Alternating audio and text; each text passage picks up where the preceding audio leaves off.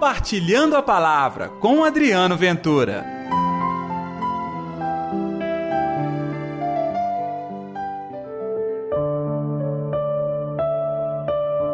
O filho do homem vai ser entregue nas mãos dos homens. E aí, gente, tudo bem? Está no ar o Compartilhando a Palavra deste sábado, dia 24 de setembro.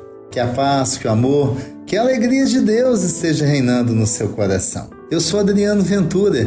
Que alegria comunicar contigo a palavra. Que bom chegar até você com o programa neste sábado, desejando que você tenha um sábado abençoado.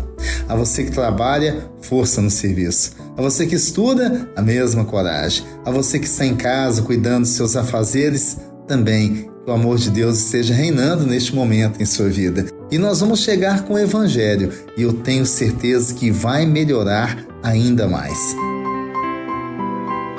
O Evangelho é Lucas capítulo 7, versículos 43 ao 45. O Senhor esteja convosco, Ele está no meio de nós. Proclamação do Evangelho de Jesus Cristo segundo Lucas. Glória a vós, Senhor.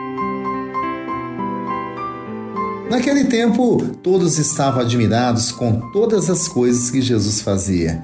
Então, Jesus disse a seus discípulos: Prestai bem atenção às palavras que vou dizer. O filho do homem vai ser entregue na mão dos homens. Mas os discípulos não compreendiam o que Jesus dizia. O sentido lhes ficava escondido, de modo que não podiam entender e eles tinham medo de fazer perguntas sobre o assunto. Palavra da salvação, glória a vós, Senhor.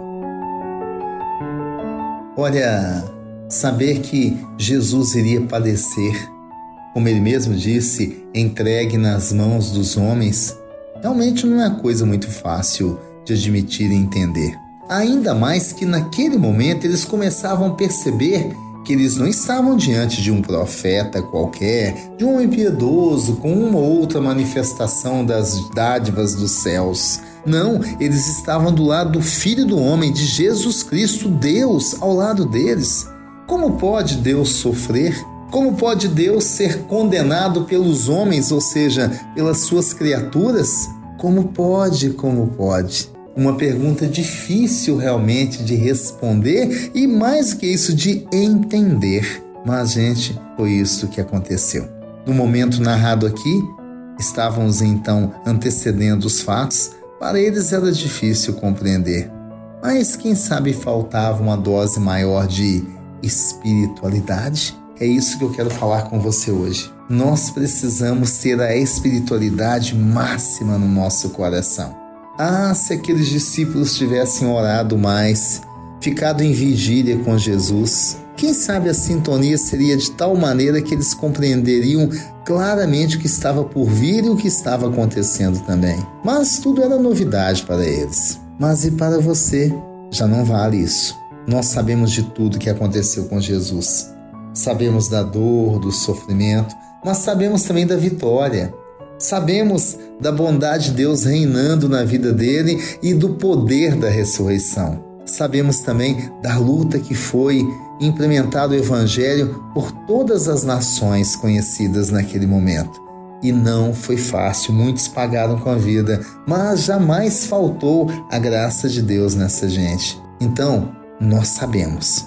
Nós podemos então assumir com coragem que Jesus é o Filho de Deus que Jesus é o nosso Senhor e que, mesmo em meio sofrimentos, nós podemos encontrar a ressurreição. E mesmo em meio às provações, nós podemos experimentar das dádivas do reino dos céus. Neste sábado eu convido você, faça escolha pela vitória de Deus em sua vida. Vamos orar?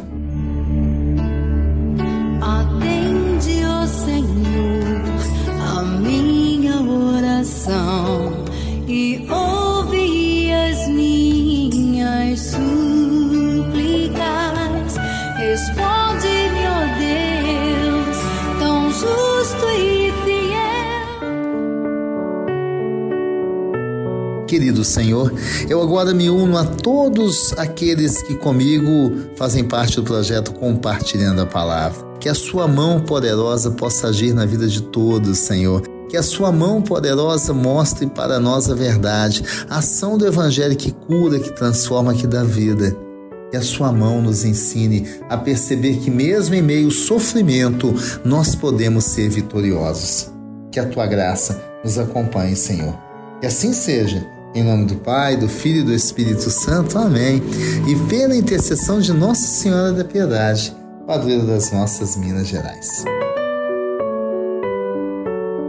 Gostou do programa de hoje? Então compartilhe. E amanhã também tem o nosso programa e a live, hein? Já coloque na sua agenda. É às nove da noite. Até lá. Compartilhe a palavra você também. Faça parte dessa corrente do bem.